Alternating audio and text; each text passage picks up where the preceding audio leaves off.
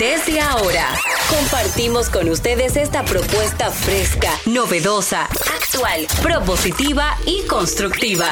El programa donde la radio y las redes sociales se unen para darte la información más completa y diversa. Bienvenidos al mediodía con Mariotti y compañía. Al mediodía, al mediodía, al mediodía con Mariotti y compañía.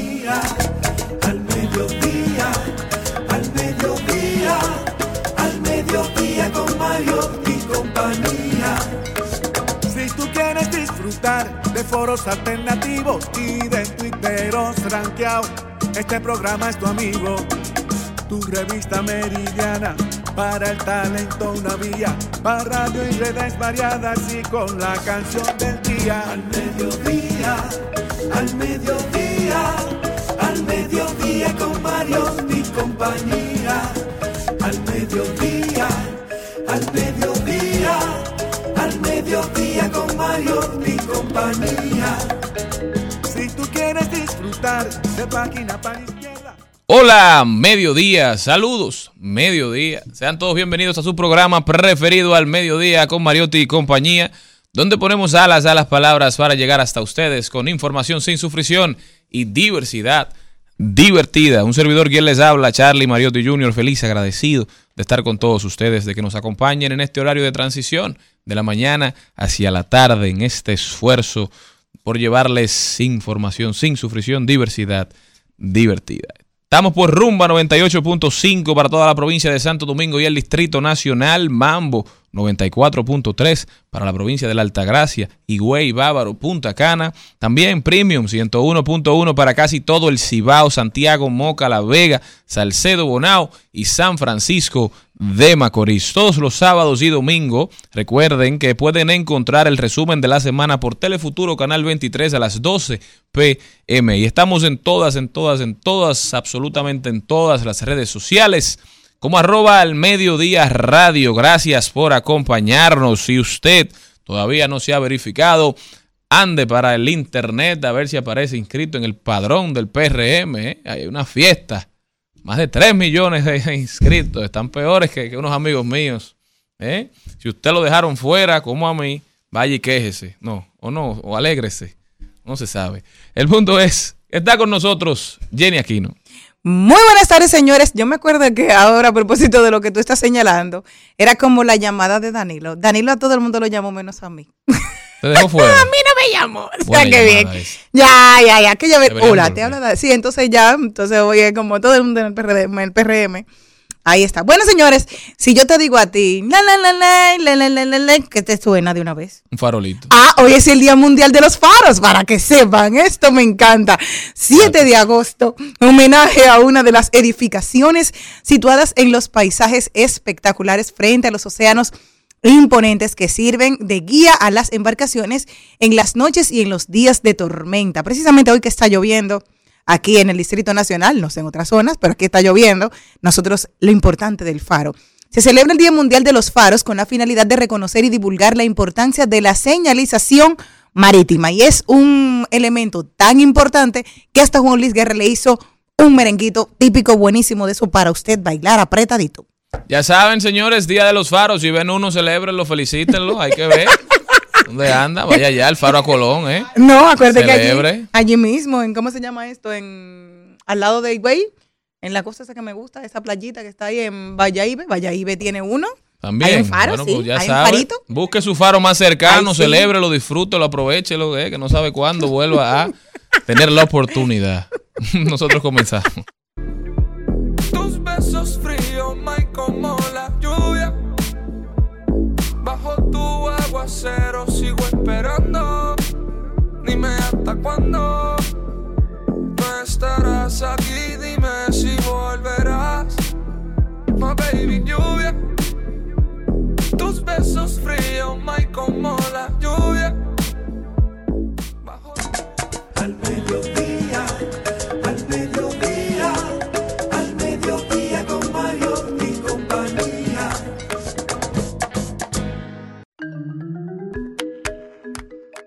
El programa de hoy lo arrancamos hablando de seguros con Juan Osiris Mota, que ya está aquí. Oigan el tema de Juan Osiris para que no se me muevan de ahí. ¿Cuánto vale morirse? ¿Eh? A usted que tenía la pregunta, ¿cuánto vale morirse? Juan Osiris Mota viene a decirnos, a ponerle cifra. ¿eh? Complicado. Luego nos vamos con, ahí lo dijo también, hablaremos de deportes con Carlos Mariotti, actualidad de los Estados Unidos con nuestro queridísimo Rodolfo Pou, que nos viene a hablar de qué es lo que está pasando con Donald Trump, qué está pasando con Mike Pence, qué está pasando con la deuda, qué sucede con la diáspora, con los dominicanos en el exterior, todo eso y muchísimo, muchísimo, muchísimo más nos trae Rodolfo Pou directamente desde la Florida. Rodaremos por el mundo, analizaremos las principales tendencias de las redes sociales y Maribel Contreras en De Paso y Repaso hoy tiene una invitada muy especial, la talentosísima Adriana Torrón, que estará con nosotros porque este 18 de agosto Adriana va a estar abriendo el concierto de Farruco en Zurich, señores. ¿eh? Adriana se va para Europa, sumamente importante, un paso trascendental en la carrera de esta joven talentosísima. También hablaremos de tecnología y hablaremos calles y enderezaremos esquinas. Hoy con Hernán Paredes, ¿eh? que nos va a hablar de qué está pasando con la instalación de las cámaras para fotomultas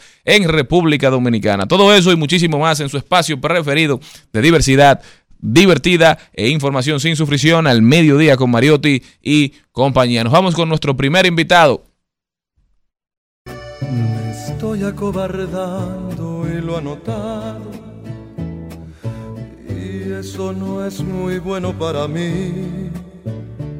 Si quiero retenerla entre mis brazos, será mejor que no me vea sufrir. Estoy estacionada en los fracasos y hoy voy a remediar la situación. Será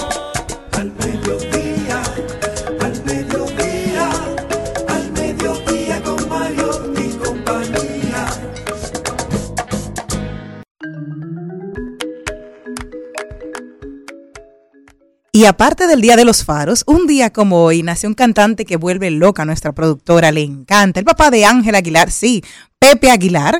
Un día como hoy nació el cantante, tiene 55 años, nació el 7 de agosto de 1968, cantante, compositor mexicano. Y desde muy joven, Aguilar acompañó en gira a sus padres, los cantantes mexicanos Antonio Aguilar y Flor Silvestre. Ahora Hace lo mismo con sus propios hijos, Leonardo Aguilar y Ángel Aguilar. Pero Pepe Aguilar nunca se ha pegado aquí. Claro que sí. Con mujeres como tú. Ese, ese, ese, lo oímos en ranchera. ah, Ahí está. Está bien. Dime, ponme otro, ponme otro para ver si yo se me sé otra, porque yo sé que esa es una de las que él canta. Él va, ella va a seguir porque Le han fusilado más ranchera. Claro, exacto. Y es bueno. Mira, el Tito Roja cantaba esa canción con tanta pasión. Con mujeres como tú.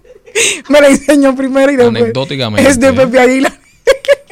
Pero felicidades, que yo sé que él está en sintonía con el programa, que, le encanta vernos a través de rumba985fm.com. Gracias por estar ahí. Y que él quería saber cuánto cuesta morirse. Pues pregúntale a Juan Osiris Mota. Juan Osiris Mota con nosotros, experto en seguros. Juan Osiris, ¿cómo estás? Bien, lluvioso el día, pero con ánimo. Lunes, que hay que salir a buscar, ¿verdad? Sobre todo el que tiene que criar muchacho. Así es. Tú sabes que esta es la ciudad de los extremos. Cuando llueve, llueve mucho. Y cuando hay sequía, es total también. Así que esperemos que haya un balance, porque definitivamente que un agüita hace falta con estos calores. Sí, lo único que para nosotros en la oficina vamos a recibir muchas llamadas. Hay mucha gente que da pidiendo grúa, si le cubre. Hay, trabajo, hay, trabajo, hay trabajo. Pero el tema de hoy, Juan Osiris, sumamente interesante, porque yo como tú lo has, lo has descrito, o la pregunta que tú nos has hecho. ¿Cuánto vale morirse? Eh, Háblame de eso. La pregunta está molesta. yo estaba hablando con Malena y decía, wow, me voy a buscar un problema. Que ahora hasta a mí me molesta la pregunta. Pero realmente lo que quiero enfocar fuera del gasto en un proceso de enfermedad es básicamente ya luego que pasa el deceso. O sea, esos gastos funerarios. Ah. Los latinos, en sentido general, y sobre todo los dominicanos, lamentablemente, somos de prever poco. Y todo lo que tiene un impacto financiero, cuando no hay prevención, te va a subir, te va a subir.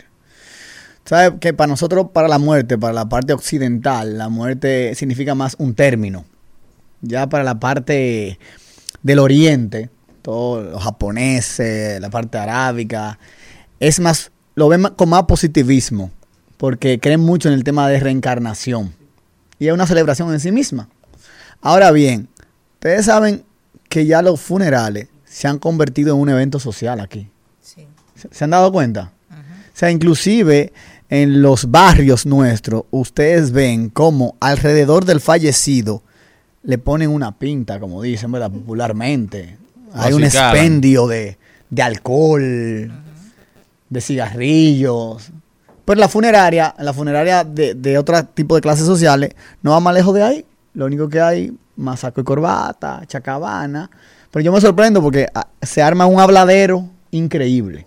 Y gente que se encuentra, que tenía mucho que no se veía. Sí, sí, sí, sí increíble. Eh, es, raro, es un ritual raro. Cuando tú entras, tú dices, ven acá, pero es un muerto o es una fiesta. Pero ¿qué pasa? Cuando pasa ese suceso, que puede ser o por enfermedad, cuando hay un proceso de enfermedad, todo el mundo alberga la esperanza de que esa persona se va a sanar. Y lo que estamos enfocados en los gastos de salud, ¿cierto? Cuando es un tema accidental, eso es súbito, nadie lo está esperando. Pero cuando llega, vienen unos gastos que por lo general generan un impacto, que son los gastos funerarios. Que a veces se nos olvida que no es simplemente elegir un ataúd. Comienzan del, del destraslado de ese cuerpo, desde el hospital o de la casa, el tema de preparar el cuerpo, cosmetización, el tema de las flores, el tema del traslado de familiares, que hay que traer a la gente que está en el campo, está en el interior, el tema del obituario, recordatorio, el tema del impuesto de cementerio. Y si te sigo agregando cosas, tú dices, oye, pero el jueguito, si no estoy preparado, puede tener un efecto. Para que tengamos una idea, un ataúd, en lo, más modesto, debe andar entre 20 y 25 mil pesos. Solamente el ataúd. Arrancando. Entonces, ¿qué más? Arrancando. Ese. Pero, para... que uno no tiene esa cultura de prevención. Y como tú bien decías, los latinos, cuando nos hablan de algo que no deseamos o de algo que no queremos en nuestra vida, aún algo tan seguro como la muerte, ¿verdad? Nosotros preferimos no tener esas conversaciones. Entonces llega una persona a venderte un plan funerario y tú le dices, mira, a mí no me No me la de muerte. Que resuelvan con eso los vivos. No me la de Exacta, exactamente. Pero realmente el vivo se queda con una situación. Pero es un problema. Y, y ese, y ese tabú que te cuesta 20, ya estamos hablando de que todo el servicio funerario va a subir a los 70, 80 mil pesos por todos los gastos asociados que te dije. En un clase media estamos hablando de entre 100 mil y 200 mil pesos que hay que buscarse. Rápido. Rápido. Entonces, ¿qué pasa? Yo siempre trato de traer soluciones con costos razonables para que la gente tome acción. Hay unos productos tipo de seguro, se llaman últimos gastos, los esequiales, que vienen el límite desde 100 mil hasta los 250 mil pesos. De cobertura. De cobertura. Pero lo más importante de eso es que cuando usted se le muere a un familiar, usted no tiene cabeza para tener la logística de estar eligiendo ataúd, ni flores, ni nada. Porque no es un, cumpleaños, es un, dolor que usted tiene. Entonces, fuera de eso, es que para mí lo más importante de estos tipos de seguros es que usted tiene una asistencia en que ellos se encargan de todo. Simplemente usted hace la llamada, entrega el acta de función y el acta de nacimiento, y ellos, desde la recogida del cuerpo hasta armar toda la estructura Inclusive hay aseguradoras que ofrecen autobuses de 25 hasta 30 pasajeros para transportar a sus familiares. Pero lo más importante es el costo que tiene esto. Van desde los 250 pesos mensuales a los 600 el más caro. No es relaje. Sí, porque te ponen varias personas y tú puedes tener a toda la familia incluida. En mi caso, mi familia lo tiene hace muchos años. Y ah, a propósito, es un, testimonio para los que nos oyen con tu tema. Y mami decía, yo tengo muchísimos años ahí invirtiendo, eh, dándole plan funeraria y eso como que no se acaba nunca. Pero nos llegó la cosa de que mi abuela muere. Mi abuela muere 29 de enero a las 7 de la noche. Vamos, le enterramos y después, tres horas después nos llamaron, mira que tu abuelo también se parqueó. Se murieron los dos prácticamente en menos de 24 horas. ¿Cómo tú le haces frente si no estás organizado a dos ataúdes? Fuera del dolor. claro, claro. Y mi abuela murió de COVID, o sea que ya tú sabes que no hubo ese pompo y nada, fue del, del hospital y hubo un gasto importante. Entonces tú dices, los dos, un dos por uno. Señores, no hubo un ataúd para los dos, cada uno tenía su ataúd. Y es, eso te ayudó a la prevención. Entonces yo estoy, estoy totalmente de acuerdo. Mi papá lo tenía hace años, hace años, cuando su primera esposa estaba enferma. Él dijo, yo quiero tener una protección para ella, porque tenía un cáncer muy agresivo, y le dio tres años. O sea, que le dio tiempo de que ella pudiera tener su, su ataúd, porque dice él que tampoco... Cuando tú vas a morir es lo único seguro. ¿Y ¿Cómo es ese proceso? Importante. Básicamente, como todo seguro, es un proceso de un formulario. Tienen periodo de espera entre tres y seis meses Obviamente, si usted tiene una situación persistente, una enfermedad, sobre todo terminal, posiblemente, posiblemente no, no lo van a aceptar. Pero tiene un periodo para entrar. Hay algunas que tienen un límite mínimo de 60 años, otras llegan hasta los 65. Y hay algunas que tienen, después que tú, tú entras, vitalicio. Es vitalicio la cobertura. Y yo entiendo que por el precio que tiene, o sea, por el costo, es suficientemente razonable para quizá cuando llegue ese momento no deseado, usted enfocarse en sentir el dolor, en el sentimiento y no en esa logística. Si ya tú tienes un seguro, tú puedes llamar a tu corredor para que te sume este servicio. Sí, sí, por supuesto. Mire, y le voy a contar una anécdota de una persona que se le muere un familiar y él me decía, óyeme, yo tuve que ir a elegir el ataúd y la persona que me estaba ayudando en la funeraria me persuadió o me quiso insinuar que yo estaba muy indeciso. Y él le dijo, pero no es una piñata de cumpleaños que estoy eligiendo. Claro. Es donde voy a enterrar a mi familiar. Entonces, ustedes imagínense ese momento, lo difícil que es usted estar, que tener eligiendo toda la logística para enterrar a su ser. No, esa debe ser la otra gente. Y sobre todo, eh, en, el, en el plan Plus, que lo que le puede costar 6 mil pesos en el año, entonces te quiero preguntar eso, para las personas que tienen esa opción, que no van como mi mamá, que tal vez todos los meses van y pagan la funeraria, mis padres siguen pagando la funeraria, eh, donde se puede hacer pago anuales. O sea, yo voy a organizarme, mira, voy a hacer como el seguro del carro. Yo lo pagué de un fuetazo en diciembre. Y tiene, ya. Y, tiene un descuento. Y mira lo importante, qué bueno que tú haces esa pregunta, Jenny, porque las funerarias tienen planes, pero básicamente enfocado al servicio funerario como tal. ¿Qué te brinda adicional el tema de los seguros? Bueno, por ejemplo, tú tienes asistencia psicológica. Ah. Profesionales que te, que te dan asistencia psicológica en ese momento. Pero tienes también asistencia legal. ¿Por qué? Porque cuando hay fallecidos, a veces hay temas de impuestos sucesorales, arbitrios legales a la municipalidad. Entonces, que tú recibas oportunamente información en ese momento, te quita presiones. Entonces, señores, vamos a hacer la llamadita. Casi todas las aseguradoras tienen planes de últimos gastos. Y comiencen esa previsión que le va a salvar mucho. Y, una pregunta, eh, ¿la, gente puede ahorrar tanto o pagar tanto que le devuelvan dinero? No, lamentablemente no. Es un tema de previsión ¿eh? porque así como alguien dirá, yo puedo durar 20 años, 30 para morirme, puede ser accidentalmente al segundo mes o al año. es un tema, el seguro siempre es un tema de números. De riesgo. No sí, de riesgo. No lo podemos ver en que si no me pasa, yo me ahorro. ¿Y si te pasa? No, y 600 6 mil pesos al año, eso vale la pena. es en, el plan. Porque si algo tenemos seguro es que nos vamos a morir. Sí, eso así. Entonces, eso es así. ¿por qué no asegurarse más temprano que tarde? Uno siempre apela, ¿verdad? Que sea más tarde que temprano. Ojalá. Es algo que, que tenemos seguro y con lo que hay que lidiar y aprender a, lidiar. Y hay que tener en cuenta de que los ataúd, señores, van subiendo todos los años. Eso no ha quedado como en los 80, que usted empezó pagando tal vez una cuota de 250 pesos y te lo encuentras. No, pero yo tengo 20 años. Sí, mi amor, pero tú empezaste pagando un ataúd que tal vez costaba 15 mil y ahora mismo cuesta 75 mil, que es algo también que hay que llamar la atención. Juan Osiris Mota con nosotros. No, no, eso es así, Jenny. Realmente no solamente el precio de ataúd, como te decía, como un evento social. Si el ataúd te costó 75, prepárate a recibir gente y a brindar todo el café y a preparar todas las flores. Hermano, ¿cómo puede la gente continuar esta conversación contigo, seguir asesorándose, tratar de prever, ¿verdad? De, de no lamentar, sino prevenir. Bueno, en mis redes sociales, Juan Osiris Mota, o a las de la oficina, Close Consultores. Estamos para servirles. Ya saben, señores, no dejen de ponerse en contacto y asegúrense en todo el sentido de la palabra en los ojos. Lo que decidas haré. El amor cuando es verdad es uno solo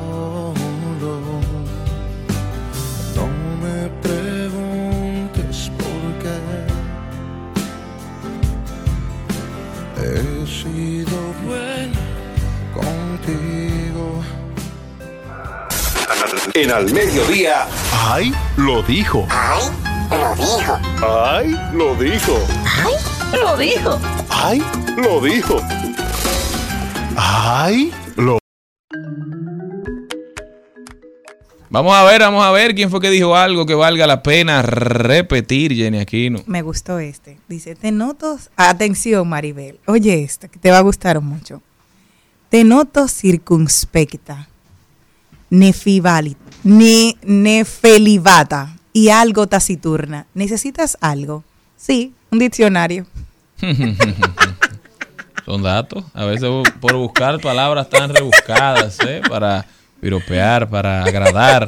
Entonces el mensaje termina perdiendo. Yo creo que hay ciertas excepciones, pero a veces quizá lo mejor es ser llano, ser claro, ser sincero. Yo creo que eso a veces funciona un poquito más. ¿Qué me tienes? Maribel, Maribel. No, no, yo, yo, estoy mala. ¿Y por qué? ¿Eh? No, leyendo aquí a Pavel, entonces el lunes ah. lloviendo. Ah, Intenté olvidar y me fui muy lejos y empecé a entristecer como aquel bolero, el mismo que te canté para decirte que sin ti yo podría solo. Como ves, no es así. Sin luna no hay lobo. Soy el simple ladrón que perdió su robo y en su jaula de metal se consume esperando a que lo salves. Mamá, estamos muy poetas. Maribel. amargado. No, pero Maribel, pero eso te, ¿qué, qué sentimiento? no, no, yo lo que estoy, no, yo lo que estoy preocupada por Pavel. ya he leído como ya he leído como un par de cosas medio peligrosas. Y que bueno a Pavel lo votaron. Invítalo, invítalo a un moro de los tuyos que siempre son moros sanadores. Yo quiero ir uno de esos yo quiero lo dijo lo dijo también el presidente Luis Abinader que dijo que, el cambio sigue aquí en la capital aparentemente ya.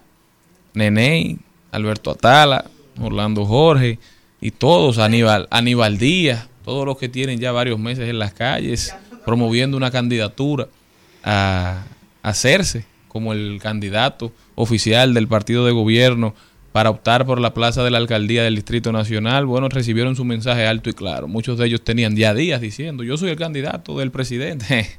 Parece que el presidente tiene candidato. Entonces, doña Carolina, que supuestamente no, no le interesaba continuar liderando los destinos de, de la alcaldía del Distrito Nacional, aparentemente tendrá que hacerlo. El presidente se lo pidió. O sea que tendrá que asumir esa obligación que ya no le interesaba. ¿eh? Bueno, veremos qué pasa. Te tengo otra cosa para saber. ¿Qué estable tienen ustedes en su vida? ¿Qué? Malena, ¿qué es lo más estable que tú tienes en tu vida? Mi cama. Ah, tú misma, tú eres tu, cama y tú. Están sacrificados los PRMistas, ¿ves? Porque el presidente no quiere ser presidente y la alcaldesa no quiere ser alcaldesa. ¿Eh? ¿Qué sacrificio más, más loable? Aplauso. Hay que aplaudir a esa gente. Dime, dime, por favor. Escúchame, discúlpame. Le salió, le salió. Ok. Lo único estable en mi vida es el hambre y el sueño. Cuando se va uno, me agarra el otro. Hambre y sueño es lo que usted tiene, entonces. en mi vida no hay dos cosas. Hambre y sueño. Dime, Maribel. Eh, no, que yo creo que... Pero con ánimo. Vamos a creer con Ay, ánimo. Ay, no, no, no, no me siga leyendo para ver si te va a poner así. Ella está triste, está triste. No, no, no, no. yo no estoy triste. Esta noche va Toño Rosario para Jake Ah, mira, sí. Se arregló eso, sí, eso sí es verdad. Sí, bueno. ¿Eh? Tan bello. Y lo abrazar. Vamos todos, todos a ver a Toño Rosario en la Catedral del Entretenimiento, el Jet Set. ¿Me puedo ir con uno? Dice. Me da risa cuando me dicen, ten cuidado que solo, se quiere, eh, solo te quiere para acostarse contigo. Como si yo lo quisiera para hacer crucigramas en el periódico. Gracias. vaya.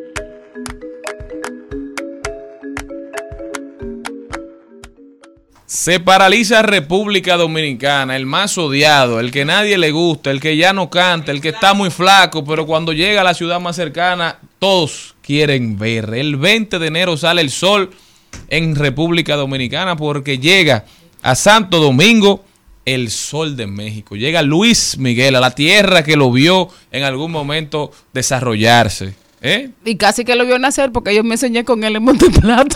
Ay, Todos amamos a Luis Miguel. Yo la primera carta de amor que iba a escribir con cinco años fue a él, cuando hizo la película con Lucero, quedé enamorada y dije, le voy a escribir una carta de amor a Luis Miguel.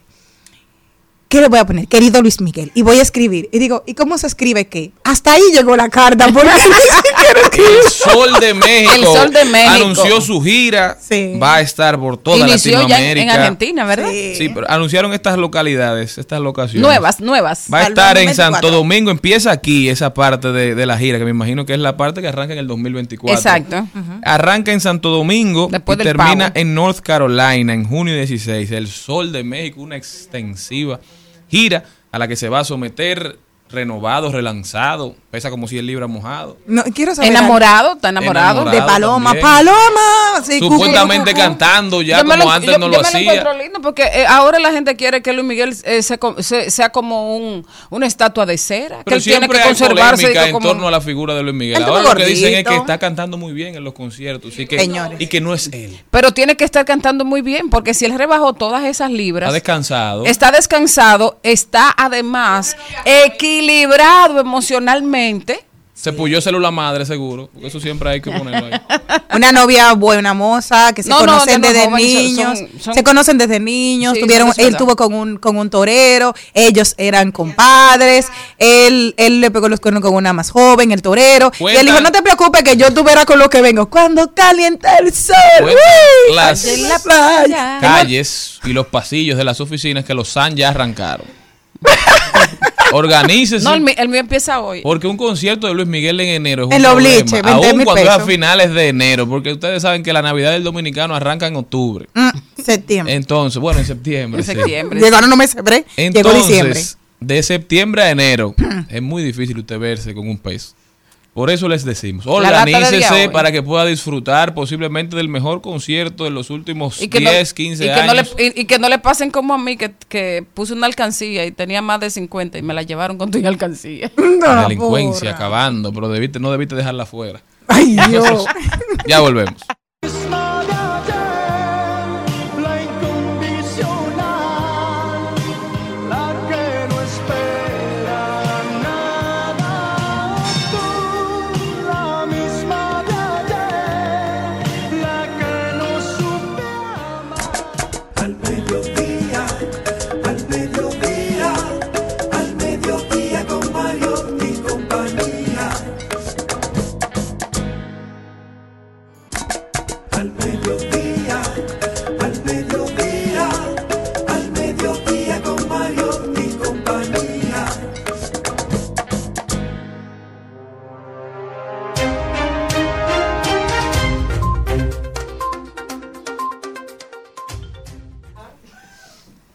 Estamos de vuelta por Rumba 98.5. Esto es al mediodía radio. Nos vamos a rodar por el mundo. ¿Para dónde me llevas, Jenny Aquino? Me voy para España y es que las cosas están calientes con el joven español Daniel Sancho, eh, hijo de un de Roberto Sancho, un actor español que el pasado fin de semana se declaraba culpable de haber asesinado a su compañero de viaje, es un cirujano de 44 años, Edwin Arrieta eh, colombiano que estuvieron juntos en el hotel. Supuestamente el, el colombiano, el cirujano quería tener relaciones sexuales con Daniel. Este se negó, comenzaron una discusión, pelearon y Daniel terminó cortándolo en 14 pedazos, distribuyéndolo por ahí en Tailandia. Luego de ahí sale, se fue de fiesta, fue a la policía, dijo que la desaparición de su amigo y finalmente las autoridades cuando fueron a buscarlo al hotel y levantaron hicieron un levantamiento dentro del, lugar donde se hospedaban, pues determinaron que encontraron pelos en la tubería, sangre y grasa. Así que ya se sabía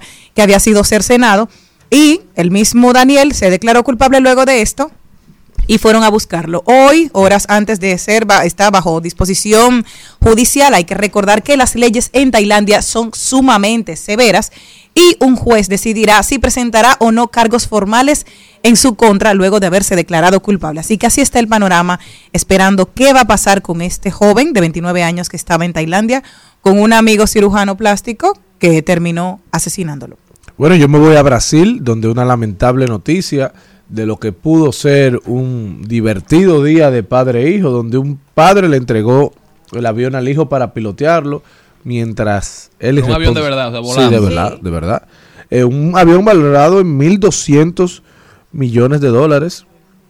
Eh, se lo entregó a pilotearlo, eh, él tomando cerveza, hay videos, o sea, el padre grabando el, emocionante momento donde su hijo piloteaba una nave, la lamentable aventura terminó en tragedia, la aeronave se estrelló y no solo eso, dos días después del funeral donde murieron el padre y el hijo, se suicidó la madre.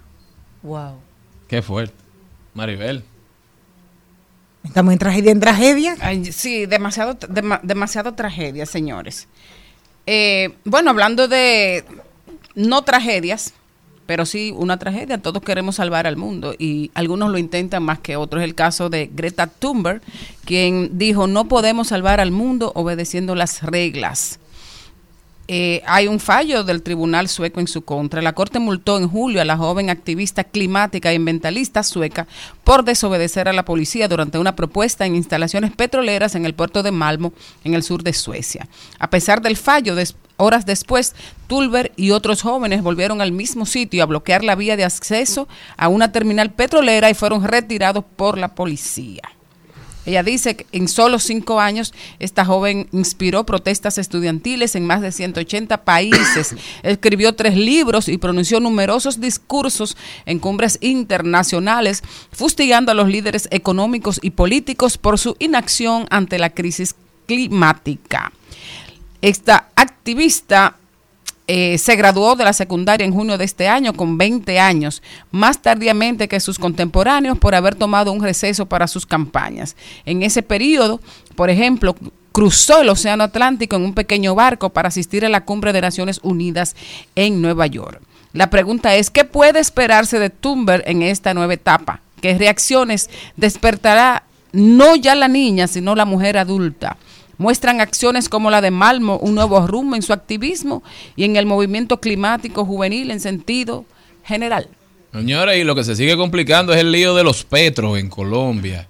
El hijo de Nicolás Petro, que ya admitió que recibía dinero en campaña y que no lo entregaba en su totalidad a la campaña y que se quedaba con una parte y con ese dinero financiaron hasta pagos de casas, cirugías, carros, la universidad de su ex esposa, gastos diarios y, bueno, parte del dinero entonces entraba a, la campaña. Dice la fiscalía que hay más de mil millones de pesos colombianos que Petro Hijo no tiene cómo justificar que movió en cuentas de bancos, pero que no tiene cómo justificar cómo lo consiguió, de dónde salió este dinero. Hay al menos 17 personas involucradas en este proceso, todo esto entre funcionarios, políticos y financiadores de campaña con trayectorias cuestionadas, entre primos, amigos, personas lo que más ha llamado la atención es un señor llamado Benedetti. Se filtró o se recuperó un audio de este señor hablando, amenazando con decir de dónde salió el dinero de la costa, es decir, el dinero que aportaron empresarios supuestamente. Bueno, él mismo dice en el audio, y no fueron empresarios que lo apostaron,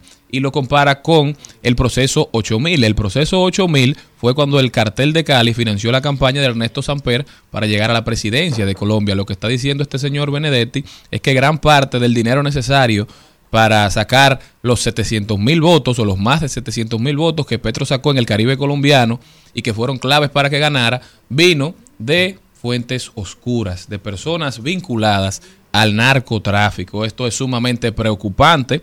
También se han dado cuenta que Petro, que se mantuvo bajo el margen del, del tope, del límite de gastos permitidos en primera vuelta por tan solo 18 millones y luego en segunda vuelta por 148 millones, no reportó cuánto le pagó a algunos asesores que trabajaron con él en la campaña, estrategas claves y también a personas que se vieron involucrados en otros procesos. Esas personas aparentemente trabajaron de manera gratuita. En Colombia se exige mucha transparencia por toda su historia, ¿verdad? Por toda la historia de, dineros procedentes de otras cosas. Me vas a hacer perder el hilo, entonces va, va a ser una conversación incómoda todo lo que está pasando allá.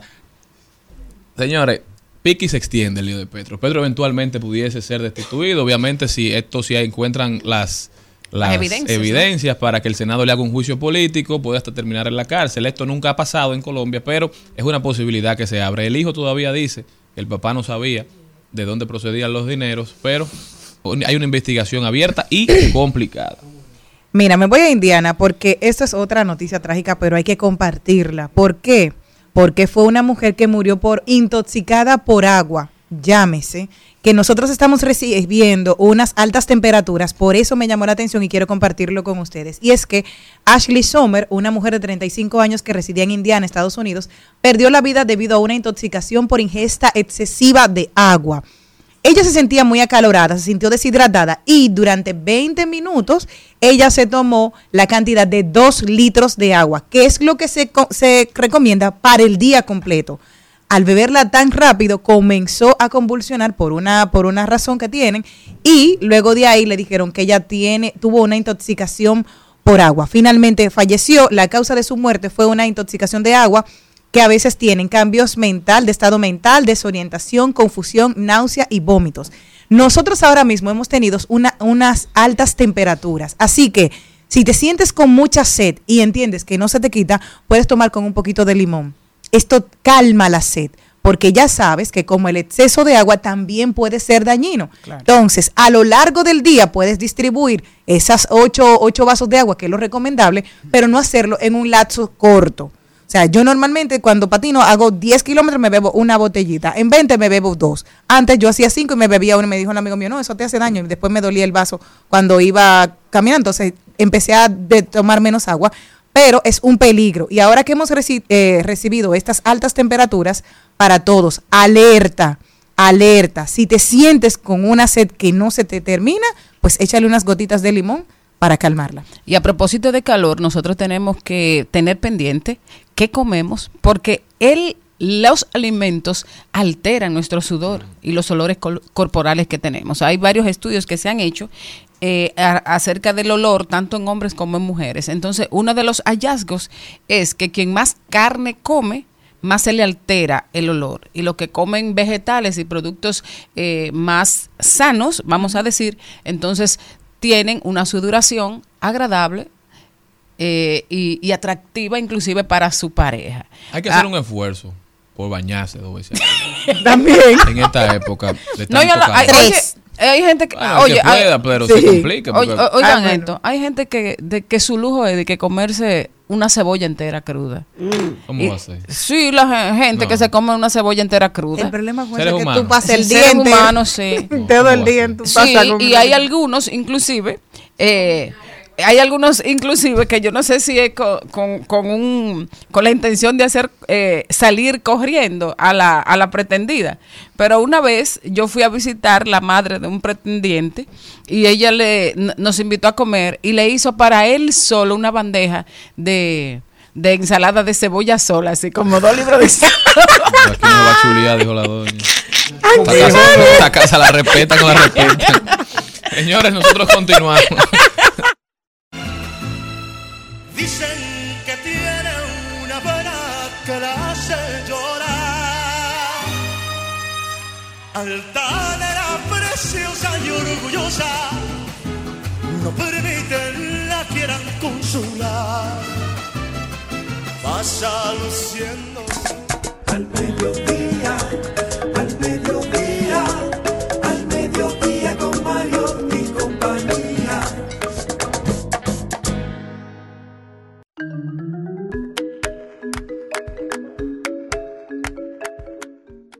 Y si, y si queremos hablar de actualidad, la persona indicada para orientarnos y guiarnos de cómo andan los Estados Unidos y cómo vincula eso a la República Dominicana y a su diáspora, La persona se llama Rodolfo Pou y tenemos el honor de una vez más tenerlo por aquí. Le dieron ustedes las gracias, Rodolfo, yo sí. por lo que nos mandó. bueno, gracias, sí. hermano. Gracias, Rodolfo. Rodolfo, gracias. Desde Estados Con Unidos. mucho gusto, con mucho gusto.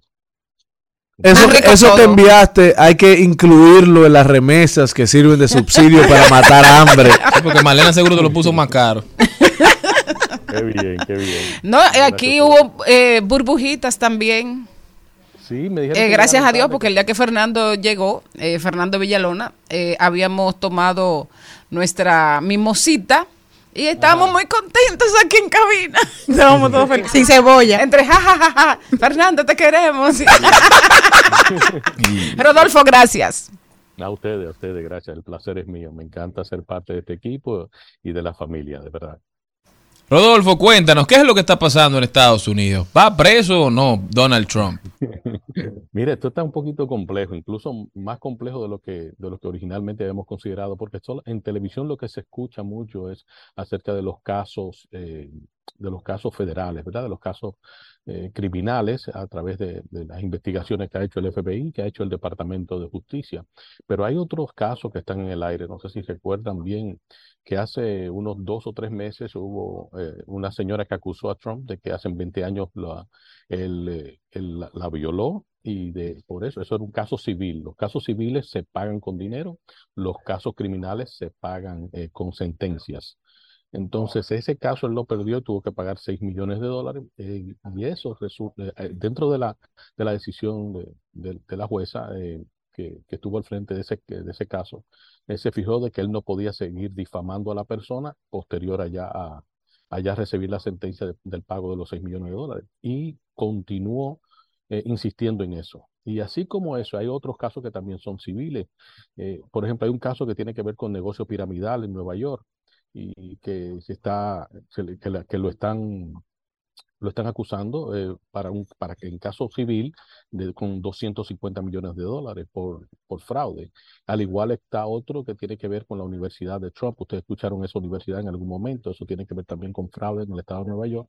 Y son tres otros casos, es decir, que son civiles, más allá de lo que nosotros estamos viendo a diario en televisión. Aquí lo que se, lo que se va, con- se va a poner un poco complejo es el asunto de, de cómo se van a organizar las fechas de estos juicios cuando hay una persona que supuestamente va a terminar postulándose para la presidencia o alcanzando, eh, o encabezando, si se quiere, la, eh, la boleta del Partido Republicano. Y mírenlo de esta forma. En agosto 13, que fue la semana pasada, la acusación y procesado de él por fraude electoral, ¿verdad? Por estar incitando a las personas a, a atacar el Congreso y evitar el conteo de los votos. Entonces, esta semana se espera que desde el estado de, Georgia se le va a presentar otras acusaciones y esas acusaciones van a ir acorde también con el fraude electoral. Y eso ahí se toma como, si se quiere, como evidencia la llamada al secretario general, quien es quien controla estatalmente las elecciones, a quien le pidió 11.700 votos para poder sacar uno más que Joe Biden. Y por eso se le está llevando, se le va a llevar a juicio o primero se le va la, la acusación se va a convertir en un apresamiento y ese apresamiento van a tener que entonces otorgarle eh, fianza. Eh, entiendan que eh, estamos hablando de la semana que viene, eso todavía no tiene fecha, ni el, ni el de la semana pasada ni el de esta semana. Entonces, para octubre 2, la de- demanda civil que ya le hablé del fraude, que tiene que ver con la Universidad Trump, eso es, está fechado para octubre 2. Eh, para enero está la difamación que le dije en el orden eh, civil de la señora que, que le ganó 6 millones de dólares por el asunto de, de la violación. Enero 29, eh, entonces comienza, tengo aquí de, de- eh, hay una, una demanda colectiva, eh, que ese es por los negocios falsos piramidales, y ese es de 250 millones de dólares. Marzo 25, es decir, señores, desde ahora hasta las próximas elecciones de noviembre del año que viene, el, el expresidente Trump estará o, o está siendo, de alguna forma lo estarán procesando eh, para arrestarlo, para darle posteriormente fianza, o estará dentro de un, de, un- de una sala judicial. eh, prácticamente cada otra semana va a estar en este proceso. Así que no creo que una persona que se presente de esa forma pudiera tener mucha, mucha oportunidad de ganar una presidencia. Rodolfo, otra cosa que quería ahí mismo, de eso que tú dices que no se puede ganar la presidencia, el otro día estábamos relajando que podría estar eh, un presidente preso porque hay muchas personas que siguen a favor de él. Sí, sí, Pero claro, me claro. llamaba mucho la atención de Mike que era ex vicepresidente de Estados Unidos, que dijo que cumplirá la ley si debe testificar en un juicio contra el expresidente Donald Trump. ¿No entiendes tú que ahí hay una deslealtad, un, un, chota, como le dicen en la calle? Eh, sí, háblame un poquito de eso, cómo un delator. Exacto, un, un, calié desde aquí. en todo... el él es el, él es, el testigo principal de esa acusación que, con la cual fue procesado la semana pasada sobre incitar a, los, a, la, ¿verdad? a sus seguidores a ir al Congreso para impedir el conteo de los votos e incluso fijar de que el vicepresidente tenía el derecho constitucional de detener ese conteo y, y enviar los votos de regreso a los estados. Eh, la, la, razón, la cual casi no se habla, por qué eso era lo que era la estrategia que, quería Trump, que se regresaran los votos a los estados, porque después que los votos regresan a los estados, ya los electores no son los que deciden las elecciones, sino los secretarios generales o de por sí la estructura legislativa de ese estado. Y esos estados tenían mayoría republicana. Entonces, eh, el ya regresar esos votos al Estado para que no entonces fuera decidido por el conteo, sino decidido por autoridades republicanas. Por eso era que él, quería que, que, que, Pence no se prestara para, para certificar las elecciones, que en realidad él no las certifica, él simplemente lo que eh, da, si se quiere, fe y testimonio de que los votos llegaron y que los electores son tantos. E, ese día no hay conteo, es más bien un formalismo. Eh, pero el hecho de que sea el, el si se quiere, el, de, los que van a hacer, eh, van a testificar eh, en el próximo, en ese, perdón, en ese juicio, sí, él es el principal testigo. Lo que pasa es, Rodolfo, que recordemos que Mike Pence, Trump quería que dijera, bueno, eso mismo que tú estabas explicando, y se convirtió en quizás el, la principal víctima de ese momento. En algún momento se decía que estaban pidiendo la cabeza de Mike Pence, era porque no había apoyado lo que el presidente Donald Trump estaba solicitando, que era que dijera que las elecciones habían sido fraudulentas. Yo creo que es un ejemplo del compromiso de Mike Pence, un político veterano, que fue una de las razones por las que Trump lo elige como su compañero de boleta, con la institucionalidad y la democracia norteamericana. Quizás el gran héroe que no se menciona de todo este proceso ha sido Mike Pence, porque si Mike Pence hubiese hecho lo que Donald Trump le pedía, quién sabe lo que, lo que podía pasar ese día. Mira, yo puedo tener políticas encontradas con Mike Pence y la forma en la cual eh, se, presenta, si se quiere, su comportamiento político en los órdenes ya de la creación de políticas o regulaciones eh, o, legislaciones. Muy bien, yo puedo tener esas diferencias, pero de que es un hombre cristiano, es un hombre de fe, es un hombre entregado, es un hombre transparente, sincero, franco, y en ese momento él estaba velando por lo que siempre han velado todos los vicepresidentes anterior a él, y es el hecho de cumplir la constitución. Aquí el asunto constitucional es algo muy, muy, muy, eso es, eso es intocable. Las enmiendas que tiene la constitución, la constitución aquí no se ha reescrito, lo que le han hecho es enmienda y posteriormente, 20, 40, 60 años después, le hacen hasta una corrección a esa enmienda. Entonces es un, es un instrumento que, nadie quiere ponerle la mano. Nadie quiere y el asunto de un presidente negarse a aceptar las elecciones solo ha sucedido en dos ocasiones y fue en el año 1860 cuando los republicanos, perdón, cuando los demócratas del sur de los Estados Unidos se enfrentaron a Lincoln y dijeron que ellos no iban a, aceptar los resultados de esas elecciones y ahí surge la primera guerra, primera y única guerra civil. Y la única otra persona del año 1860 fue Donald Trump que se, opuso a aceptar los resultados. Pero él venía diciendo desde antemano que él no iba a aceptar los resultados, al menos que fueran favorables a él. Incluso es una retórica en todos los, en todos los aspectos de su vida. Incluso en un momento que él, que él no pudo ganar un premio Emmy por el programa de televisión que tenía, también dijo que fue por, asuntos de conspiración. Cuando él no gana hay conspiración, pero cuando él gana no hay problema. esto eventualmente eh, le, va a llegar a él. Ya, ya llegó al punto donde ya nadie va a jugarle más el juego y él eventualmente se va a convertir en una persona tóxica que no te suma, eh, imagínate tú tener 30 años de política o 30 años de, de, un, ejercicio profesional o, empresarial y, entrar a esta persona en tu vida para a los 18 meses descartarte y en el proceso desacreditarte. Rodolfo, entonces, ¿a qué panorama nos enfrentamos en términos de, las elecciones? Donald Trump, que está enfrentando este proceso, pero puede aspirar todavía. Dicen algunos que aún condenado puede aspirar todavía. Así mismo es. Esto polariza, me imagino, a su, a su fuente de apoyo, a su base pero también quizás polariza a, los demócratas. Ya se sabe definitivamente que el presidente Biden será el candidato, que va por la reelección. ¿Qué crees? ¿Qué crees que va a pasar? Mira, lo que, algo que hemos comentado en semanas anteriores es que los candidatos en Estados Unidos, si no tienen apoyo económico, no, no cala, es decir, la candidatura no cala. En el caso de él, eh, las recaudaciones han ido mermando y el asunto eh, sobre su campaña es que él creó una brecha dentro de la forma en la cual puede recaudar fondos, es que ese dinero podía utilizarse para sus eh, gastos legales. La semana pasada presentaron un reporte de, de, esas recaudaciones y al momento han gastado 40 millones de dólares en gastos legales, en pago de abogados pero también se detectaron que la esposa de él ha estado gastando 250 mil dólares en un, un asesor en, en, materia de, de, de, perfil personal, o que se gastaron 175 mil en, en, un fin de semana en, no sé qué otra cosa. Entonces, es una persona que el que conoce, el término norteamericano se llama grifter, que es una persona que es, como, un, como un salteador. Eh, y, ese es un, es un término que se le ha estado pegando. Y Chris Christie, el pasado gobernador de New Jersey, dice, le está explicando a los americanos, a pesar de que él solo cuenta con un 2% de apoyo, pero él le dice, señores, este es un grifter, yo lo conozco desde hace más de 30 años. Él siempre eh, se pintará de víctima y a quienes le siguen también lo utilizará para que se pinten como víctima y en el proceso le saca el dinero a los que dicen que son víctimas, le saca dinero a los que están creyendo en él. Es una persona, para los que, y otra cosita más, para los que creen que todos los edificios que llevan el nombre de Trump son de él, no son de él él, incluso su riqueza no es tan profunda como se dice. Él, lo que fue es que él licenció el nombre de Trump, lo pone frente a un edificio y las personas que están vendiendo las propiedades dentro de ese edificio pueden eh, acceder a un, a un, precio mayor por el solo hecho de que lleva el nombre de Trump. Pero en realidad no. Es como tú ponerle es como tú ponerle un motor Lada a un, a un, a un Datsun, a, un, a un Nissan, ¿verdad? Eh, tú vas a cobrar más porque parece ser un Nissan, pero en realidad el motor de adentro sigue siendo de un Lada. Rodolfo, pero lo cierto es que hay polarización en los Estados Unidos, quizás como nunca antes en la historia, una sociedad totalmente dividida. Pero cuéntame para ir cerrando, ¿qué está pasando con, con la diáspora? ¿Qué está pasando con los dominicanos en el extranjero? Ya por ahí se acerca diciembre.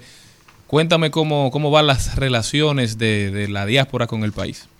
Mira, eh, en lo referente al proceso gubernamental, yo creo que o, relaciones con el gobierno, ya eso lo conversamos hace unas cuantas semanas atrás. Muy decepcionado con la entrega, con la presentación de, las propuestas de parte del gobierno. Eh, a mí no me hablen de exoneraciones, a mí no me hablen de pasaje barato, a mí no me hablen, háblenme de, de cosas concretas, ¿verdad? Si queremos que la diáspora dominicana sea un verdadero instrumento económico de impulso y desarrollo del país, no solamente en el orden de las remesas, sino en el orden de la inversión en todos los aspectos, desde el conocimiento hasta sus relaciones, desde real inversión, es decir, que el dominicano que envía dinero a la República Dominicana impacte su infraestructura en los órdenes de salud, en los órdenes de educación, como acabo de decir, en otros órdenes, ya sea en la agricultura o ya sea en el mismo transporte eh, que se requiere tanto, transporte público en República Dominicana, o las vías de comunicación entre, entre nuestras provincias. Ahí estoy muy abierto a que toquemos ese tema. Pero no me hable más de que reducir aranceles para una, para, para que traiga dos veces al año le traiga unos regalos a unos primos, o que, que puede traer dos cajas a fin de mes o a fin de año. No, no, e, es, esa diáspora no existe ya. La diáspora de hoy día está tomando decisiones sobre el impacto económico en los Estados Unidos, sobre el impacto político en los Estados Unidos.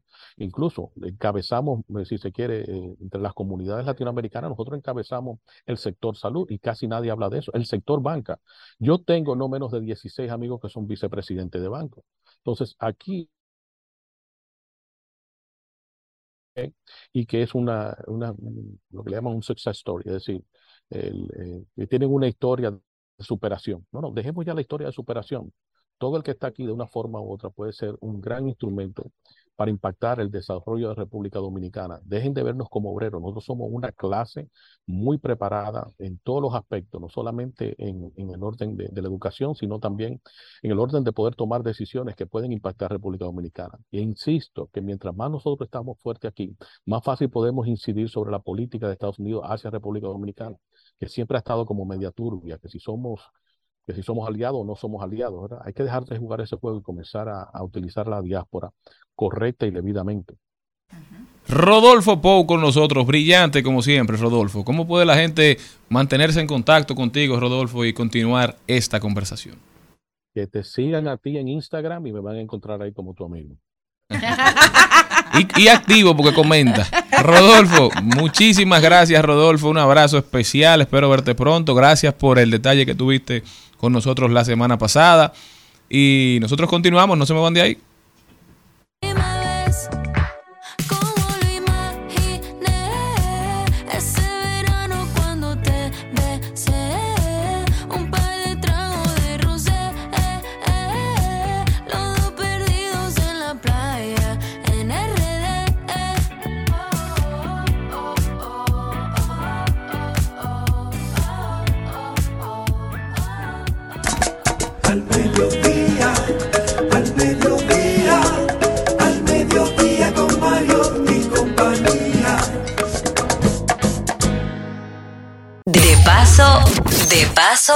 Y repaso.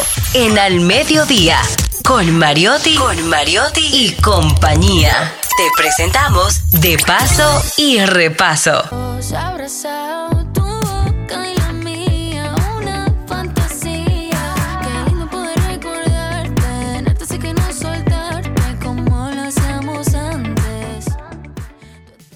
Bueno, señores, esta canción que estábamos escuchando de nuestra invitada de este momento, tenemos con nosotros a Adria Torrón, eh, antes era Adriana, pero bueno, se le cortó el nombrecito para que todo el mundo pueda, pueda eh, pronunciarlo más rápido y conectar. Pero qué fácil es conectar con ella porque cuando cuando tenemos talento, cuando tenemos talento se puede se puede eh, pasar de esos pequeños detalles en importancia. Adriana. Adri, dime, bienvenida. Qué bueno recibirte aquí nuevamente. Te vimos hace tres o cuatro meses. Ibas de nuevo para México. Ya eh, estabas firmada por Warner. ¿Qué ha pasado en el tiempo en que no has estado con nosotros? Bueno, eh, primero que nada, gracias por recibirme. Qué lindo volver. Eh, ha pasado mucho. Eh, he estado sacando música, preparando lo que va a ser mi primer disco, trabajando mucho junto con la disquera, con mi equipo, eh, componiendo.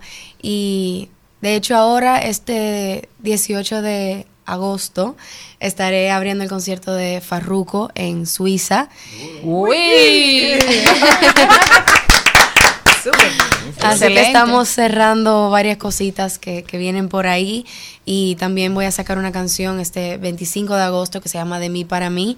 Y nada, me tiene muy emocionada todo lo que viene, así que pendientes. Bueno Adriana, las líneas están, bueno los WhatsApp están repletos de mensajes de fans tuyos, ahí está Paul Rivero que dice que su canción favorita es Me Quiero Más, está Víctor León que dice Verano Rosé, esa es otra canción. Esa es la de ahora que estamos sonando. Bueno, ahí está Cándido Acosta, William Rodríguez. Me encanta. Conmocionada de las redes con la presencia de Adriana en cabina. Eh, esa, esa canción, Verano eh, Rosé, aquí en la República Dominicana, como vivimos en un eterno verano, eh, casi nunca como tomamos en cuenta eso, que pasa mucho en Europa y en otros países, que es sacar canciones precisamente para este tiempo ligero, divertido, etcétera. Entonces tú tienes una canción de verano, Verano Rosé, en una autoría compartida. Eh, ¿Quiénes son tus acompañantes en la, en, la, en, la, en la producción de la canción y cómo sucedió eso? Bueno, esta canción la escribimos hace un año y medio más o menos en México, junto con Saibu y Sobrino, grandes amigos, súper talentosos. Y queríamos hacer una canción así, bien fresca, para disfrutar, para bailar y para enseñar lo que es República Dominicana. Eh, enseñar lo que es sus playas, su gente, su, su esencia, los colores que hay aquí, las playas. Y la verdad que yo quería hacer una canción así como enseñando lo que es mi país, enseñando de dónde vengo, de dónde soy, eh, y me llena de, de alegría, de emoción que la gente la haya recibido con tanto amor, con tanto apoyo. Eh, y nada, poder poner el nombre de República Dominicana en alto para mí es increíble. ¿Quién hizo el video y dónde se grabó? Porque está precioso. El video lo grabamos aquí, gracias.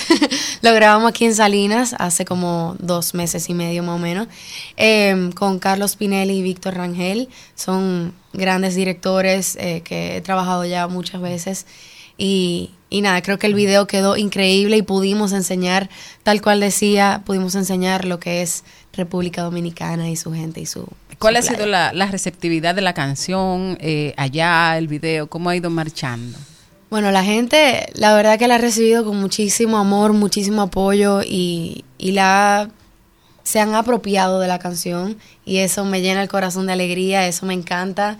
Eh, para eso hago música, para que la gente se, se identifique, se pueda conectar con, con la canción y, y, adueñarse de ella. Mira, pero tú no has perdido tu acento todavía. imposible, imposible.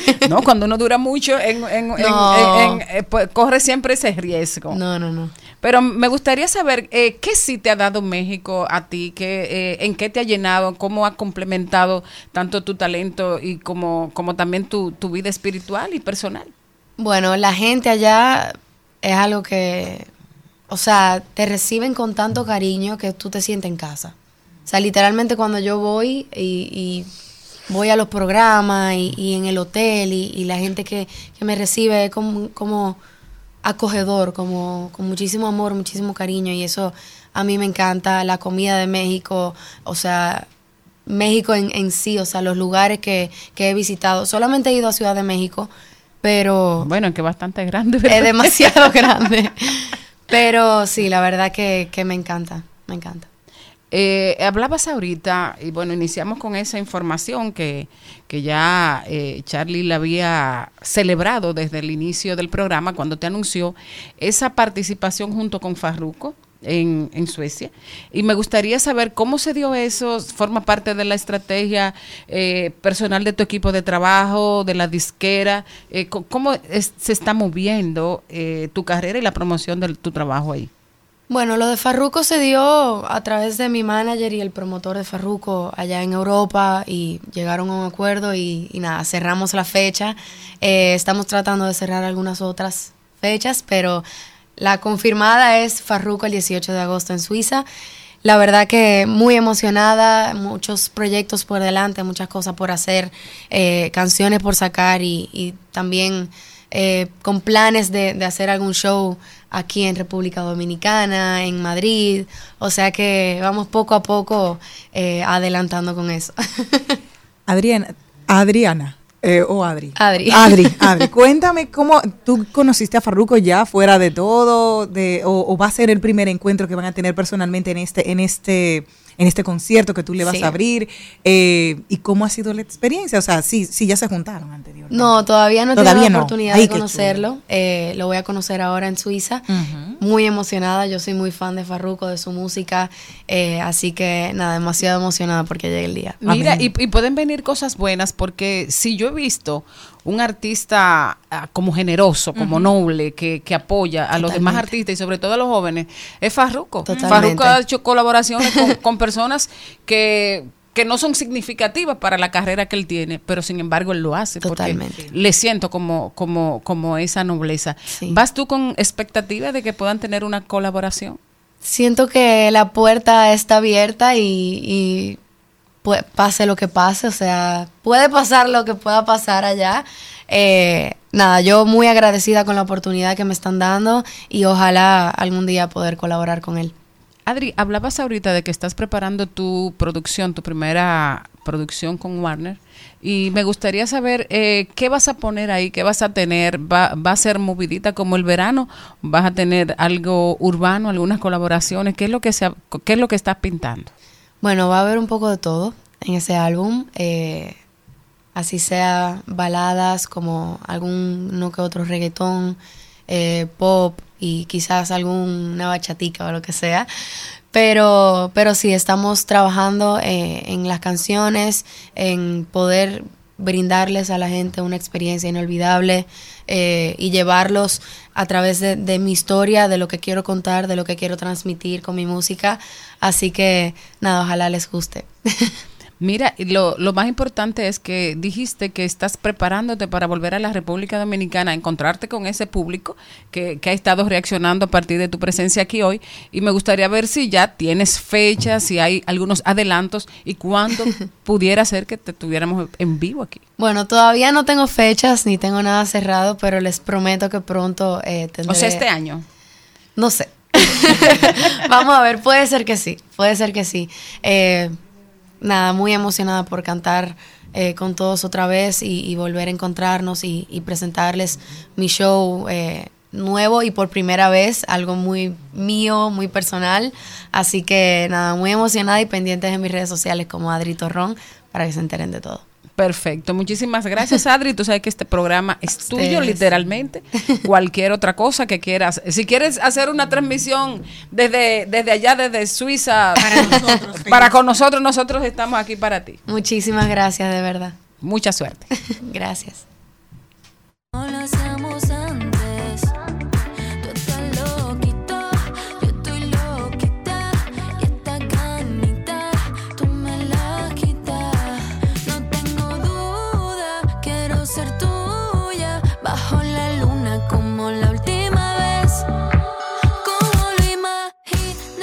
Trending, Topics. Al mediodía con Mariotti y compañía. Presentamos Trending Topics.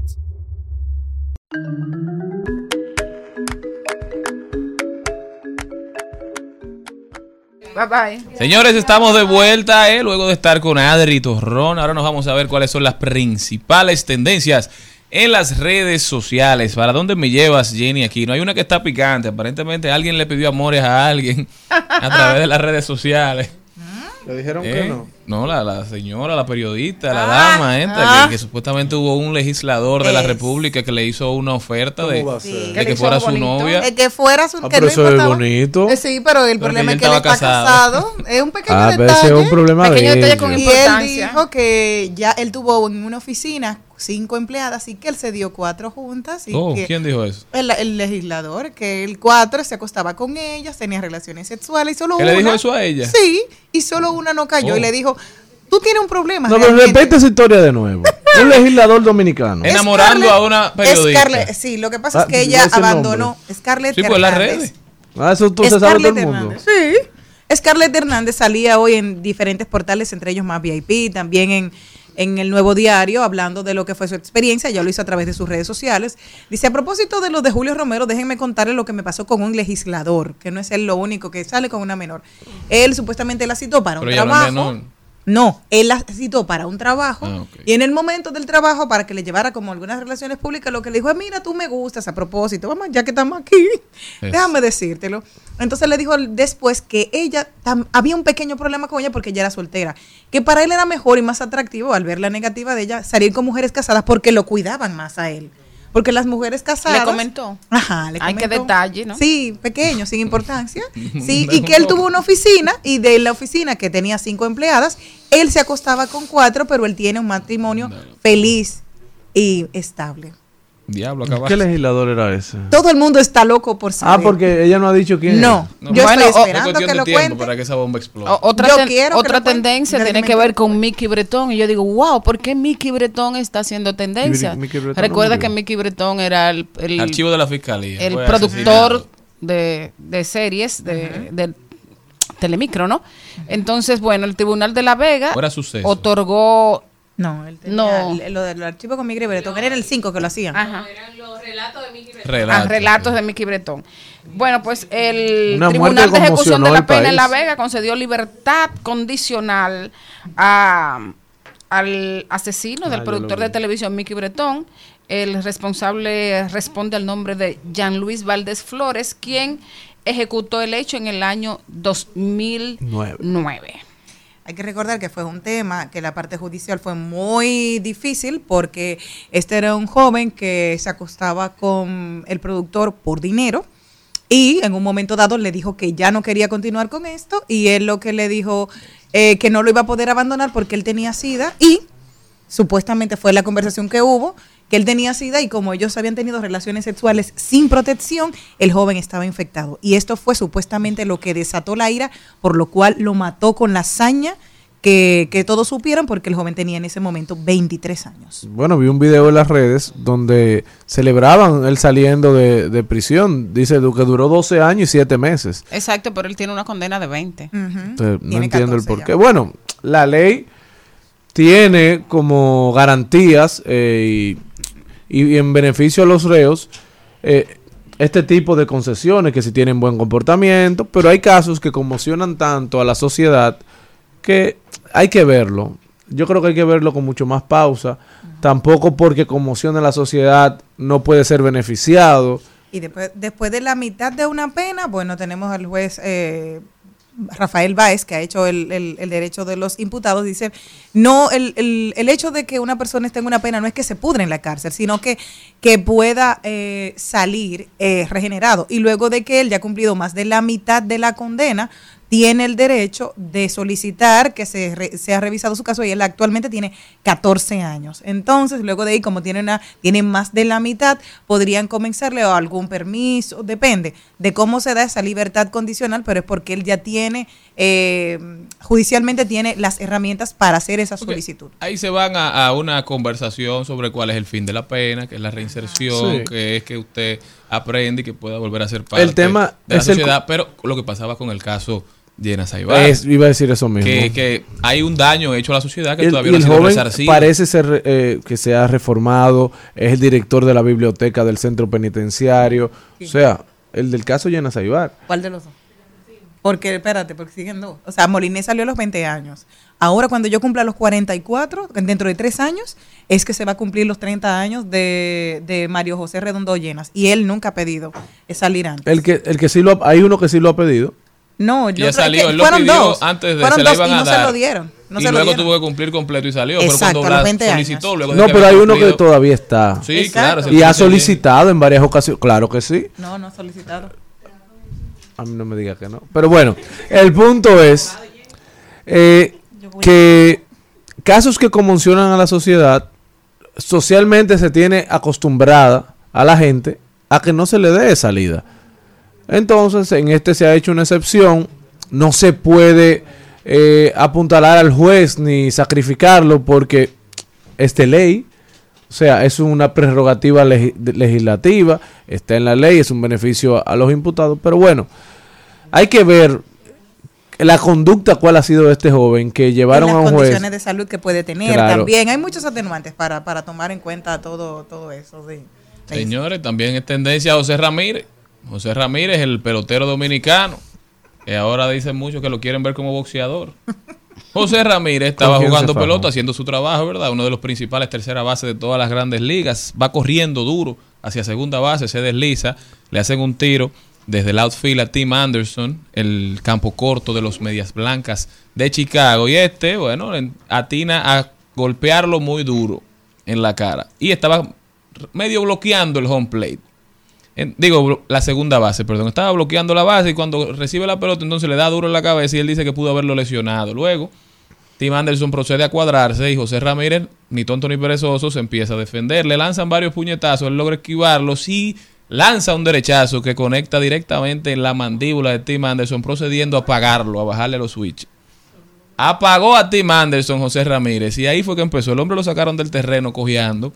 Pero José luego dice que todo el mundo sabe que él no es una persona violenta, que él simplemente estaba defendiendo a sus compañeros, porque Tim Anderson tiene mucho tiempo, según José, faltándole el respeto al juego de béisbol y poniendo en juego la anatomía de estos jugadores que dependen de su cuerpo para llevar comida a sus familias. O sea, que él no lo hizo ni siquiera por él, porque hay quienes dicen que la acción fue desproporcionada, porque al final fue una jugada cerrada, que él estaba, no hizo nada fuera del, de, lo, normal sin embargo, José dice que hace tiempo que él viene comportándose de manera errónea, que hace tiempo que él viene haciéndole daño al juego y que él le puso un par en defensa de sus compañeros. Todavía muchas personas lanzando conjeturas. Yo creo que eso pasa en los deportes de contacto. El béisbol, aunque muchos no lo crean, es un deporte de contacto. Exacto. Y realmente, gracias a Dios, ganó un dominicano. La última bueno, y, hay que y hay que decir, señores, que sigue el Luis Miguel en primera línea. El que más eh, post tiene, tiene 98 mil 200 posts.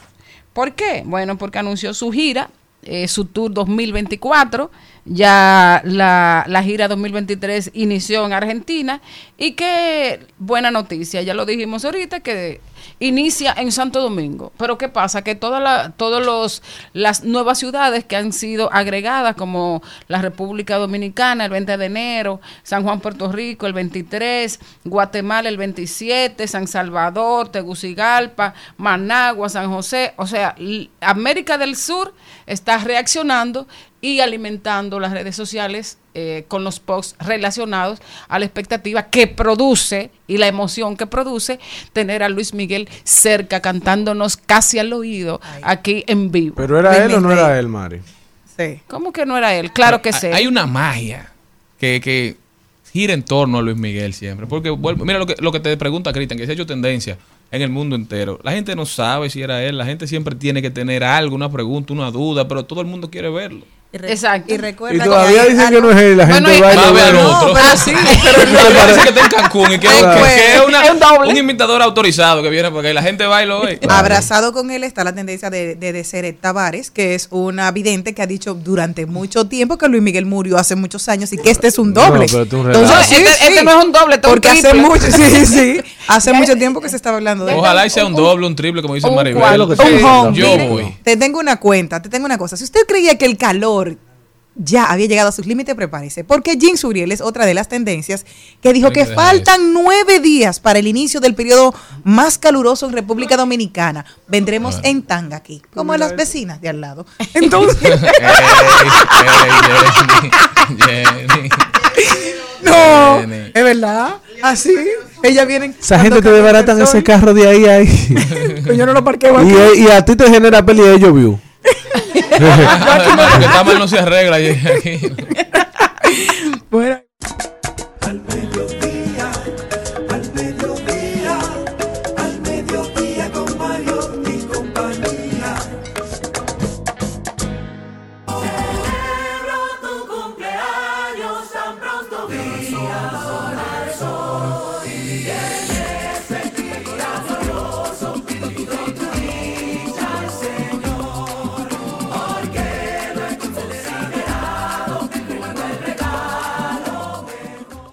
Desde aquí le mandamos un abrazo muy especial y muchas felicidades a la doctora Angie Santana Fernández. Psicóloga de cabecera de don Darían Vargas. Está en sus sueños, en sus pensamientos. Le amamos, es una persona que suma, una persona que siempre está en la disposición de servir. Exacto, es esa confianza de que tú vas a estar en buenas manos con ese abrazo fraterno acompañándote en la situación que estés. Tú hablas de fraterno, pero cada vez que ella entra aquí, esta cabina se tiembla.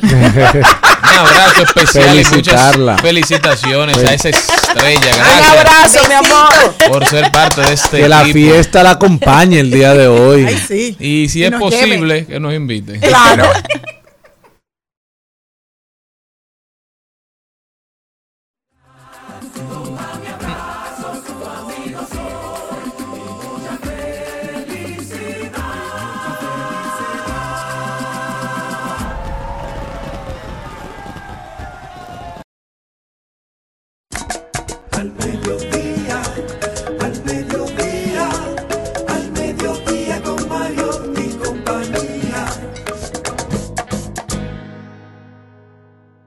Al Mediodía es bueno recibir buenas noticias. Es bueno recibir buenas noticias con Mariotti y compañía.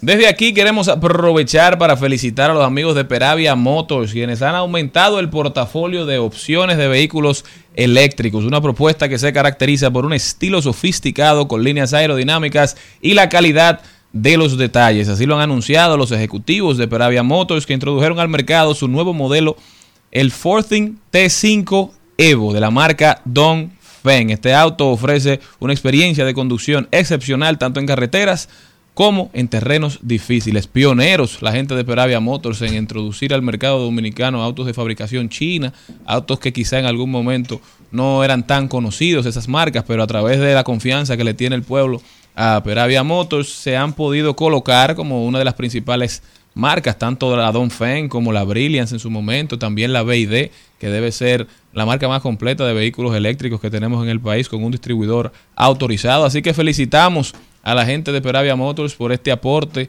tan loable que hacen al parque vehicular dominicano y a seguir contribuyendo para hacer la transición de vehículos de combustión a vehículos eléctricos.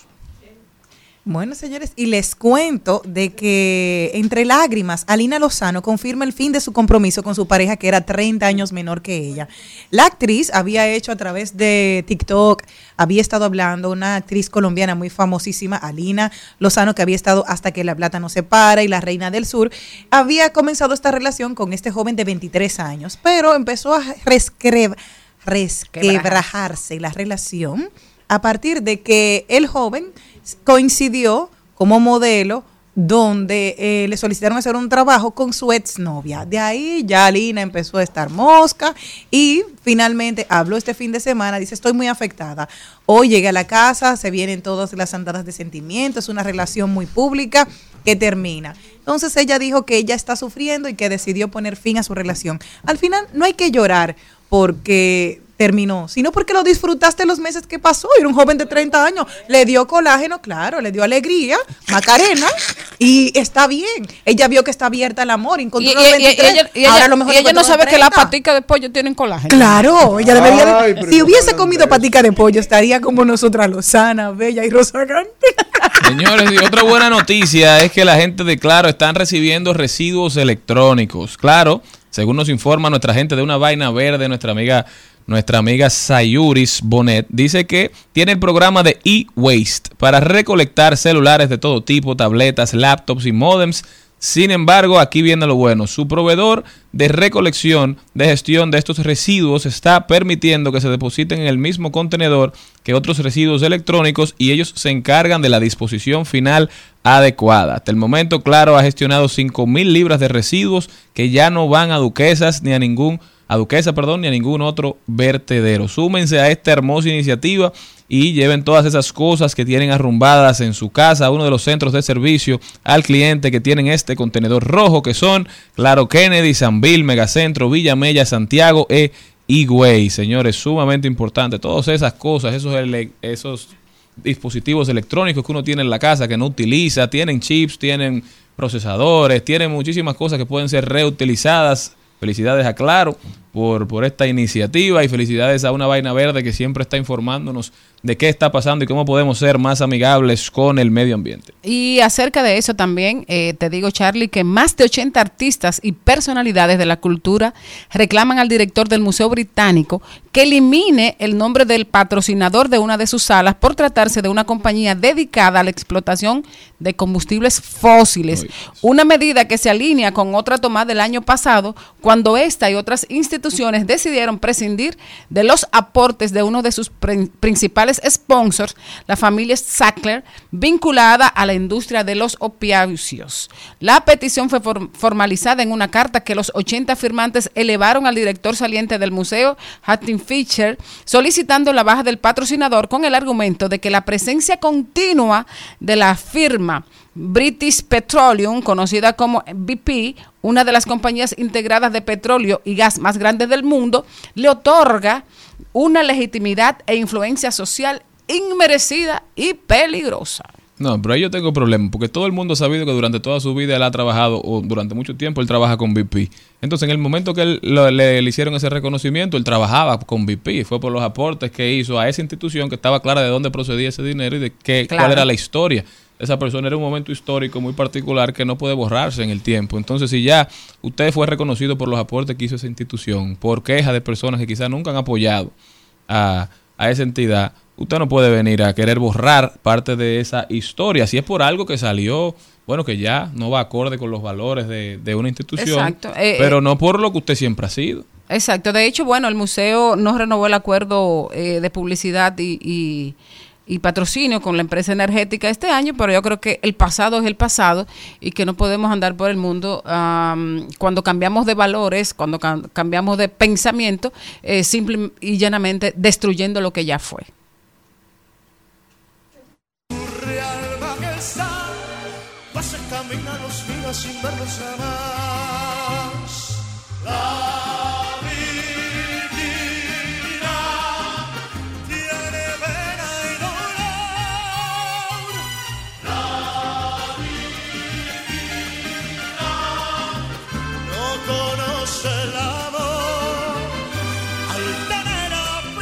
En Al Mediodía, con Mariotti y compañía, estamos doblando calles y enderezando esquinas.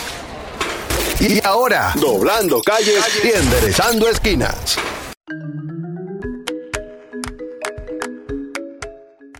Hernán Paredes está con nosotros con un tema muy, muy interesante. Hernán, ¿cómo estás? Muy bien, agradecido de estar aquí en Al Mediodía Radio, como siempre, con todos ustedes Cristian, Jenny y Charlie Mariotti Jr. Gracias, Hernán. De verdad que siempre es un placer tenerte aquí. Hernán, cuéntame de esto. Instalación de cámaras para fotomultas. En los últimos días hemos visto cómo se están cambiando semáforos en toda la capital. ¿Qué, podemos esperar? ¿Qué es lo que pasa? Bueno, pónganse bonitos y bonitas al conducir porque nos tomarán fotos. O no a todos, a los que violen las normas de tránsito. ¿Qué es esto? No es más que utilizar tecnología para fiscalizar en, una urbe tan compleja como lo es Santo Domingo y el Distrito Nacional. ¿Es esto positivo? Claro que sí. Hemos hablado aquí en este programa de la utilización de los sistemas inteligentes de transporte para gestionar la movilidad y la seguridad vial.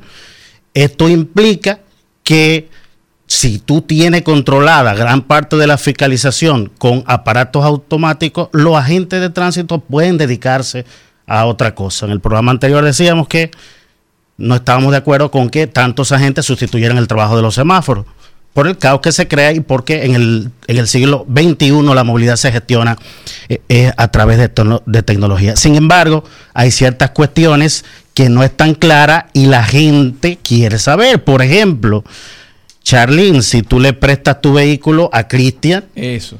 y a y Cristian viola una norma de tránsito, la multa va a ir al propietario del, del vehículo.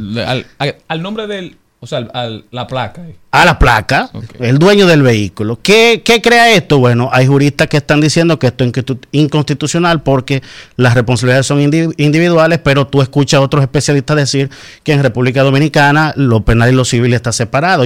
Jenny, que sabe de la parte eh, jurídica, eh, porque cubrió esa fuente mucho tiempo, habrá escuchado este debate, que lo penal y lo civil está, está dividido. Es decir, que en un accidente de tránsito, cuando hay muertes o heridos, bueno, esa responsabilidad individual del conductor.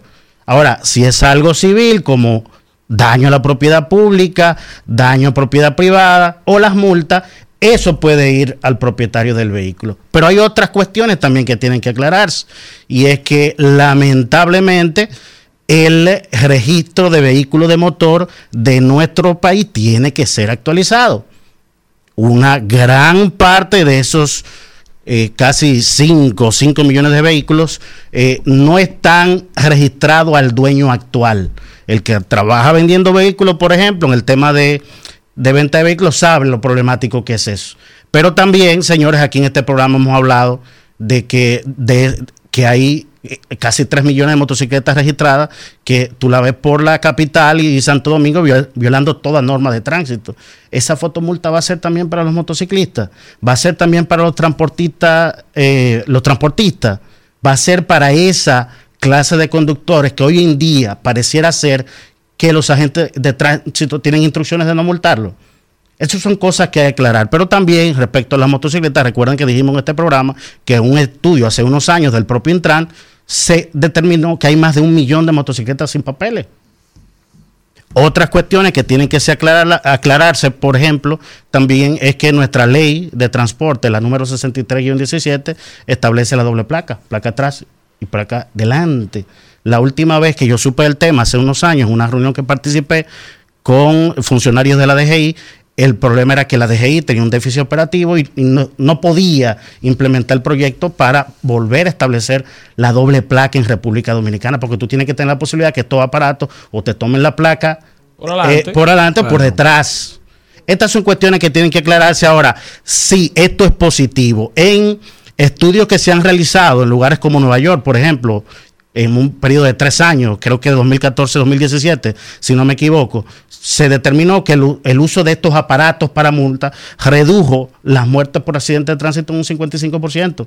Y así sucedió con los mismos siniestros viales, la cantidad de siniestros viales, la cantidad de heridos o heridos de gravedad. En México ha pasado lo mismo, en Colombia ha pasado lo mismo. Es decir, que para el país que tiene la más alta tasa de muertes por accidente de tránsito como lo es República Dominicana, lo, hemos dicho aquí muchas veces, claro que es positivo un proyecto de este tipo. Dejar que la gente lo sepa, que estén conscientes de que eso está en los semáforos, porque la sola presencia de estas cámaras puede actuar como un elemento disuasorio. Claro, mira, muy buena observación, porque no, es que van a estar escondidas. Y en estos países que te he mencionado, que han utilizado la tecnología para fiscalizar, se, se evidencia dónde están estos aparatos para un poquito prevenir. Es que tú no violes la norma. Eso es lo que se busca.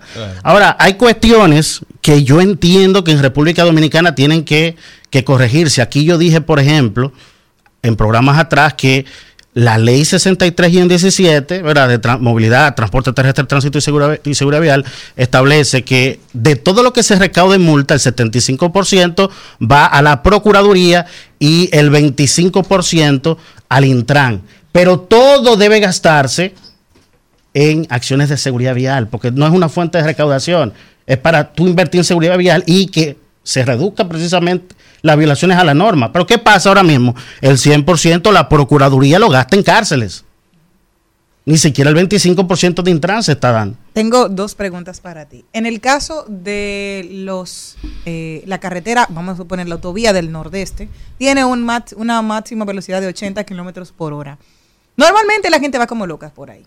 Y, los, y, y las, los autobuses grandes van con alegría en ese acelerador.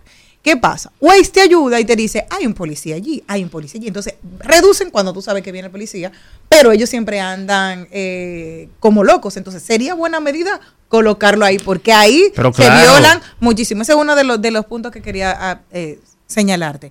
Y lo otro es, hay muchos accidentes en los parqueos. Llámese que una gente dando hacia atrás, pa, te chocó y se van.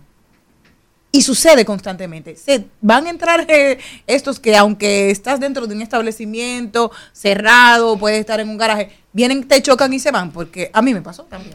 Mira, vamos por parte. Primero en carretera, los radares para controlar la velocidad. Recuerden que el, factor de riesgo que más incide en, los accidentes y sus consecuencias en términos de muerte herido es la velocidad.